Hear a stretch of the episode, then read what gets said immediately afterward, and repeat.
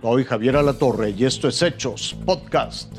El criminal que presuntamente asesinó a dos sacerdotes jesuitas y a un guía de turistas en Chihuahua supuestamente fue ejecutado en Sinaloa, pero falta corroborarlo con pruebas de ADN.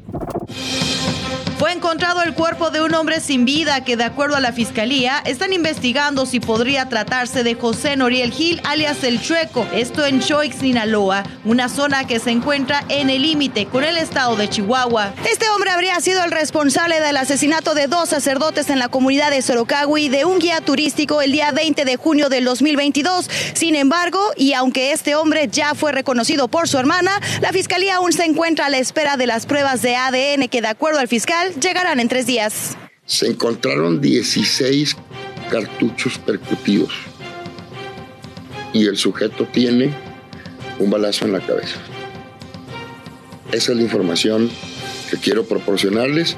No confirmaremos al 100% eh, la identidad del cadáver hasta que no tengamos la prueba de ADN que autentifique plenamente esa identidad y tenía al menos 24 horas fallecido al momento de su hallazgo, de acuerdo al fiscal. Y el cadáver incluso se encontró con 24 horas de estando ahí. Es decir, el acontecimiento se dio eh, seguramente con sigilo y no, no hubo reporte previo a ninguna autoridad. Seguramente alguien vio el cadáver, reporte a las autoridades el chueco es acusado de tala clandestina, extorsiones, secuestros. Además del crimen en Cerocawi, a el chueco se le acusa de haber matado a un profesor estadounidense de nombre Patrick Braxton en la Sierra de Chihuahua en el 2018. Leti Villarreal, Fuerza Informativa Azteca. La vacuna mexicana contra el COVID es un fracaso.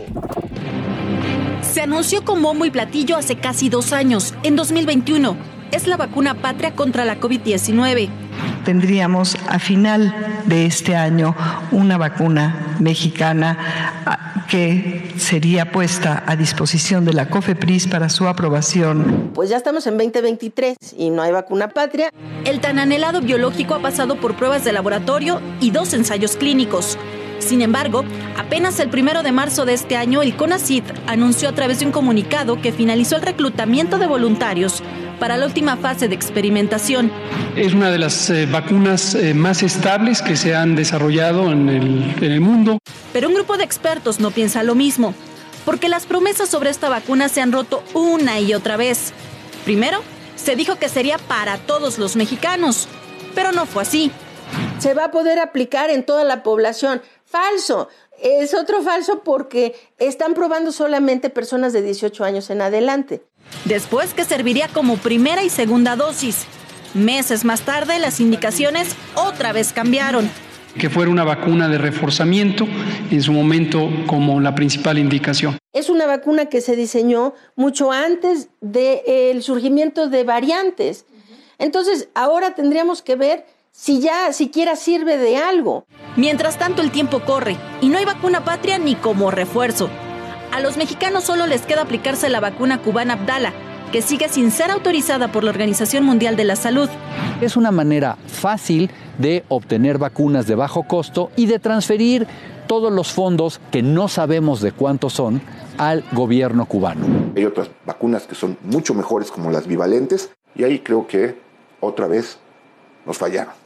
Un error más a la cuenta del subsecretario de Prevención y Promoción de la Salud, Hugo López Gatel, y a la de la directora del CONACIT, María Elena Álvarez Bulla, quienes apostaron por una vacuna que aún no tiene fecha para convertirse en una realidad.